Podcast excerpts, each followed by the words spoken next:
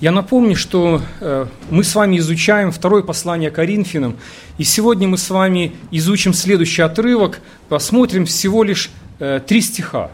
Э, три стиха – это второе послание Коринфянам, третья глава, первых три стиха. Я их прочту, можете открыть Библию, можете посмотреть на слайды.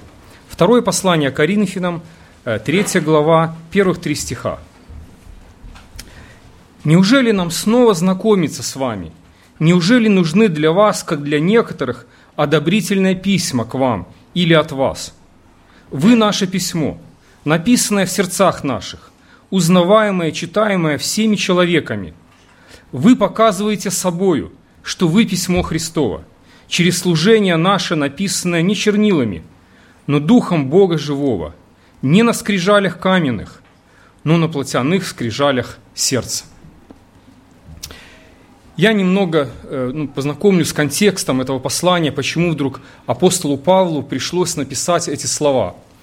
В церковь пришли лжеучителя, и в своем послании он дает даже несколько таких очень ярких и суровых характеристик этим людям. Он их называет лжеапостолы, лукавые делатели, и даже он их называет такими словами «служители сатаны». А, но эти люди, они хотели увести церковь за собой, и поэтому они набросились на апостола Павла. Вылили очень много клеветы, очень много грязи на него, для того, чтобы подорвать его авторитет. И то, почему церковь стала доверять этим людям, они пришли в церковь с одобрительными письмами. То есть какие-то влиятельные люди, мы не знаем, что это за люди, написали им э, одобрительные письма, лестные, хорошие слова. И они, когда пришли в церковь, принесли эти письма. И доверчивые коринфяне, они посчитали, что этого достаточно, чтобы они могли повиноваться и слушать этих людей.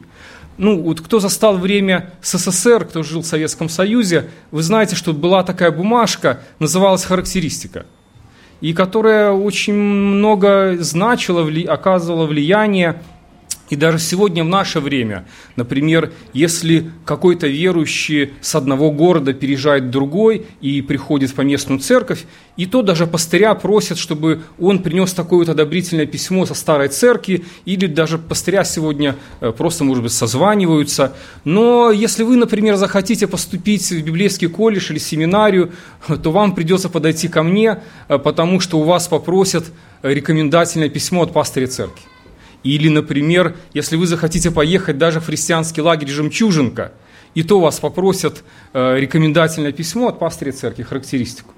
Э, но в первом веке это была очень важная такая бумага, которая давала огромное влияние. И даже сам апостол Павел до обращения, он пользовался такими рекомендательными письмами.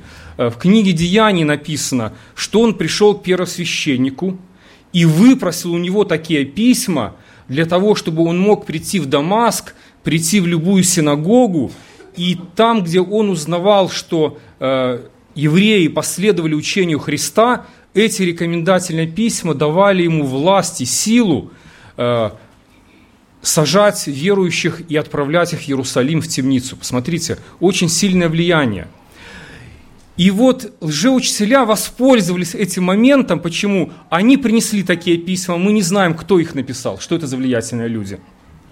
И они сказали, а ведь когда апостол Павел к вам приходил, он вам показывал что-нибудь? Нет.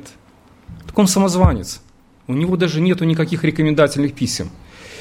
И коринфяне, они смутились. На самом деле, а почему, когда апостол Павел приходил, почему его никто не рекомендовал? Почему он пришел без, без каких-то рекомендательных писем?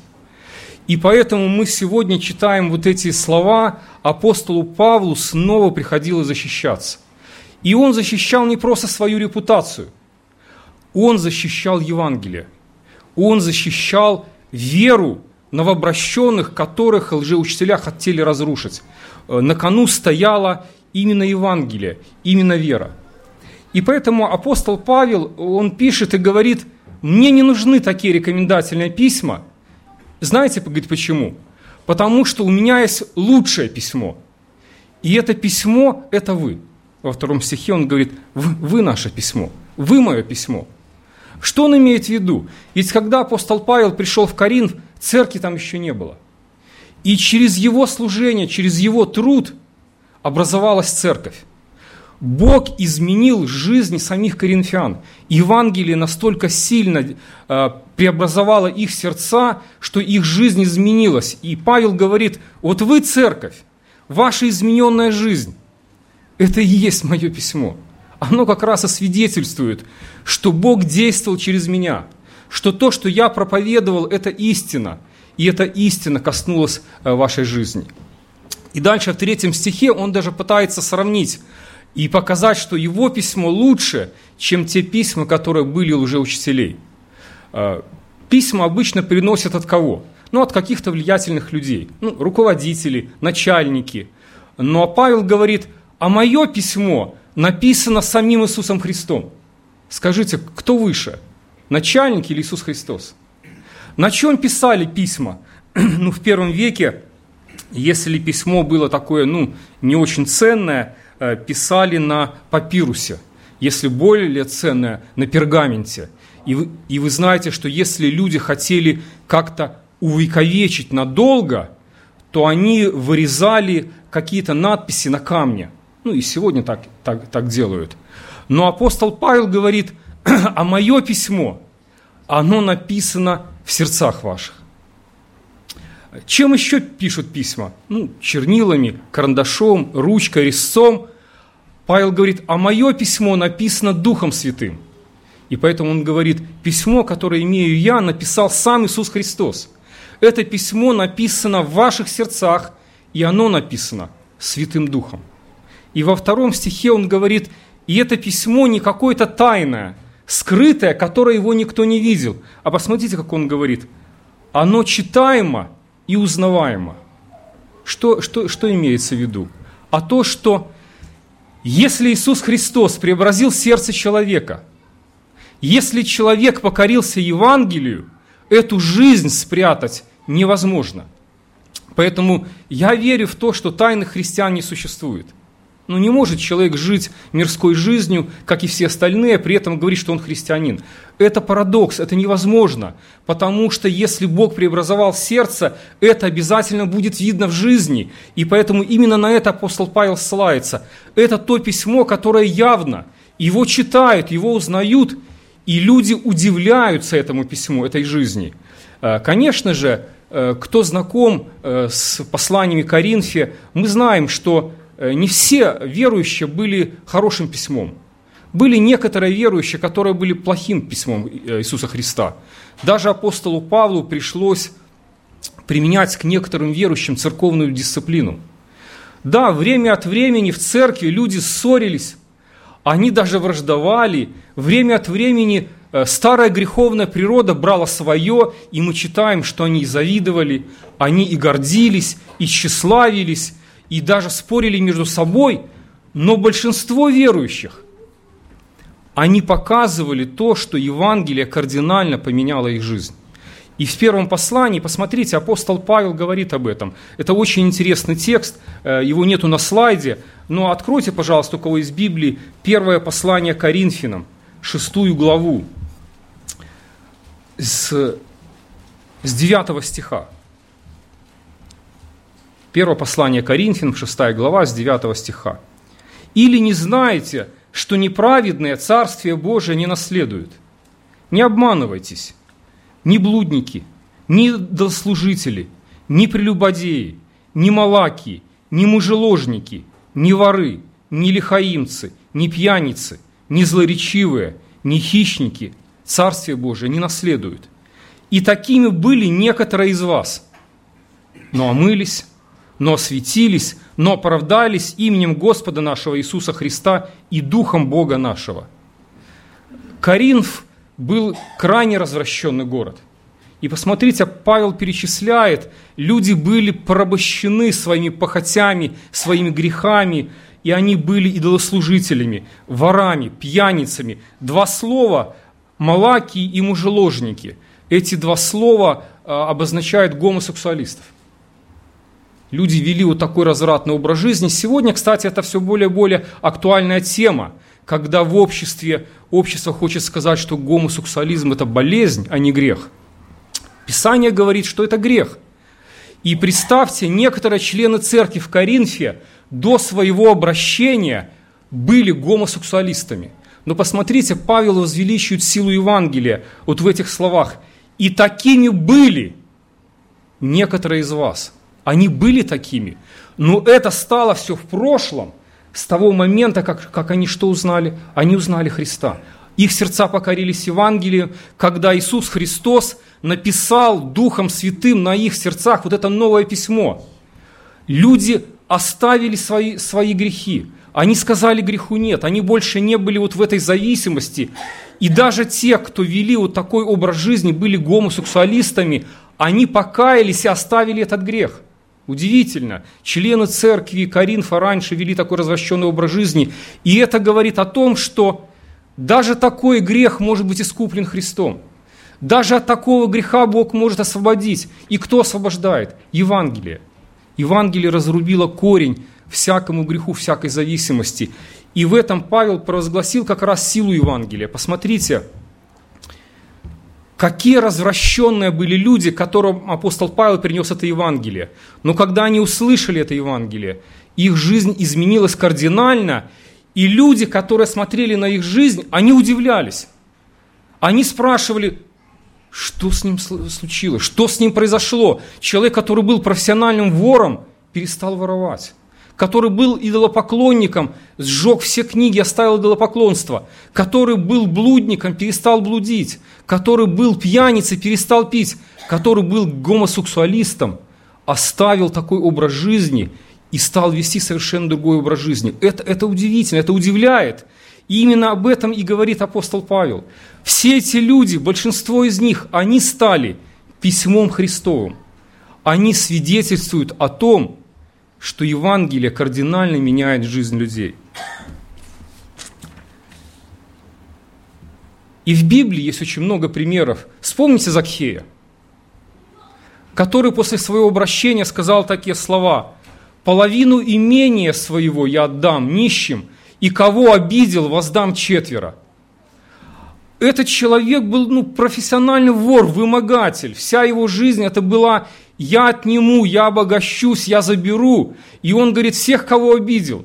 Подумайте, сколько таких людей могло найтись за все эти годы, кого он обокрал кого, кого он обидел. Сотни людей. И Закхей говорит, всех, кого обидел, всем воздам четверо.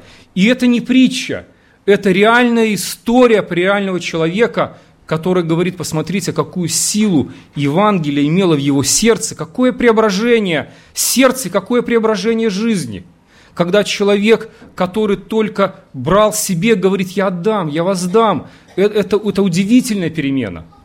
Сам апостол Павел, который написал это письмо, это тоже удивительное письмо Христова, потому что Писание сравнивает его с диким зверем, который гнал церковь с такой ненасытимостью, как дикий зверь гонит свою добычу. Написано, что он терзал церковь. И вдруг этот человек становится христианином. Кто в первом веке мог поверить? Кто в первом веке мог подумать, что самый главный охотник за христианами сам станет христианином? Что произошло? Кто все это сделал? Иисус Христос. И все эти люди, они стали вот этим письмом Христовым. Свидетельство силы торжества Евангелия. Я бы, знаете, сказал, история христианства дает нам множество примеров у таких людей, которые мы могли бы сказать письмо Христово, которое свидетельствует о том, что насколько Евангелие может преобразить жизнь человека. И из моих проповедей вы э, слышали некоторые имена, некоторые примеры Джима Лиот. Это свидетельство того, как Евангелие дает невероятную любовь к людям, даже к врагам. Человек, который поехал проповедовать Евангелие в Эквадор к индейцам, э, человек, которого эти индейцы съели – его сестра родная поехала дальше в это племя, чтобы э, проповедовать им Евангелие. И тот человек, который съел Джима Лиота, обратился, и есть даже, может быть, можно найти ролик, документальный фильм, когда они приехали в Америку, и отец нашел себе силы обнять того, кто съел его сына. Это, это удивительное преображение Евангелия, которое которая проникает во все сферы жизни, которая дает любовь к врагам, которая дает способность простить даже такого человека. И поэтому Евангелие должно быть в центре жизни, оно должно вот, э, пустить корни и преобразовать всю нашу жизнь. Оно меняет отношение к смерти. И первый век, э, времена гонений, э, когда верующих бросали вот в амфитеатры, ко львам, в Колизей, э, люди умирали с устами на устах, с молитвой благодарения Христу, с песнями. И это было такое сильное свидетельство, что историки говорят, что некоторые римские воины прямо там бросали свое оружие, обращались в христианство. Такое сильное свидетельство преображенной жизни. Э, Джонни Эриксон, э, еще одна женщина, пример, который я приводил в своих проповедях. В 17 лет молодая девушка она прыгала, прыгнула в воду и повредила позвоночник, и с 17 лет она осталась э, инвалидом на всю жизнь в инвалидной коляске. Сегодня она еще жива, а, она очень известный миссионер не только в Америке, она много путешествует с проповедью о Христе, ведет радиопередачи. А, сегодня ну, говорят, что она еще заболела раком, но все люди, которые с ней соприкасались и которые знают ее, они все говорят, от нее исходит только свет Христа и сила Христа. И, и мы можем сказать, что только Христос, только Евангелие может сделать такое преображение в жизни человека. Джон Буньян, такой человек, который нам, может быть, многим известен по книге «Путешествие пилигрима». Э, когда он сидел в тюрьме, у него уже была большая семья, четверо детей. И власти, они ему сказали, что ты можешь выйти из тюрьмы в любой день, если ты пообещаешь больше не проповедовать об Иисусе Христе. Представляете, какое искушение – любой день человек может выйти из тюрьмы и э, присоединиться к своей семье, четверо детей. И э, Джон Буньян сказал, я не могу молчать о Христе, я не могу вам дать такое обещание. Там написал свою книгу «Путешествие пилигрима». И это еще одно свидетельство верности, верности Христу, верности Евангелия до самого э, конца. И эти все люди, их можно было назвать, это письмо Христова. Это свидетельство преображенной жизни и славы Евангелия. И сегодня через эти вот три стиха мы только прочитали. Бог сегодня обращается к нам. Мы поместная церковь благовестия. Мы письмо Христово. Что видят, что читают люди, когда видят нашу жизнь, когда смотрят на нас, когда мы не в церкви? Какими ценностями мы живем? Как мы преодолеваем трудности? Как мы относимся к страданиям? Как э, Евангелие изменило наше отношение к греху? Как Евангелие изменило наше отношение к воскресному дню, к деньгам, чему мы радуемся, как Евангелие проникло во всю нашу жизнь. И мы с вами можем быть или хорошим письмом Христовым, которое возвеличит Евангелие, или плохим письмом Христовым, которое порочит Христа и Евангелие. Я один такой пример из своей жизни э, приведу. Ну, может быть, отчасти курьезный, но я помню, вот, что эта ситуация ну, много меня научила – у нас, э, у нас раньше когда-то э, молодежные общения были по четвергам вечером. В четверг вечером собиралась молодежь. Я помню, в один такой вечер я проповедовал, э, но помню, что очень долго меня мучил кашель. Так долго мучил. Я никак не мог от него избавиться. Я уже и анализы сдал, и, и уже лекарства такие принимал, такие. И тут и медики, и врачи, и то советуют, и то советуют. Ничего не помогало, так он меня замучил. И один мне человек посоветовал, говорит, народный способ есть водка с, с черным перцем. Вот, говорит, выпьешь, говорит, и все, кашель пройдет.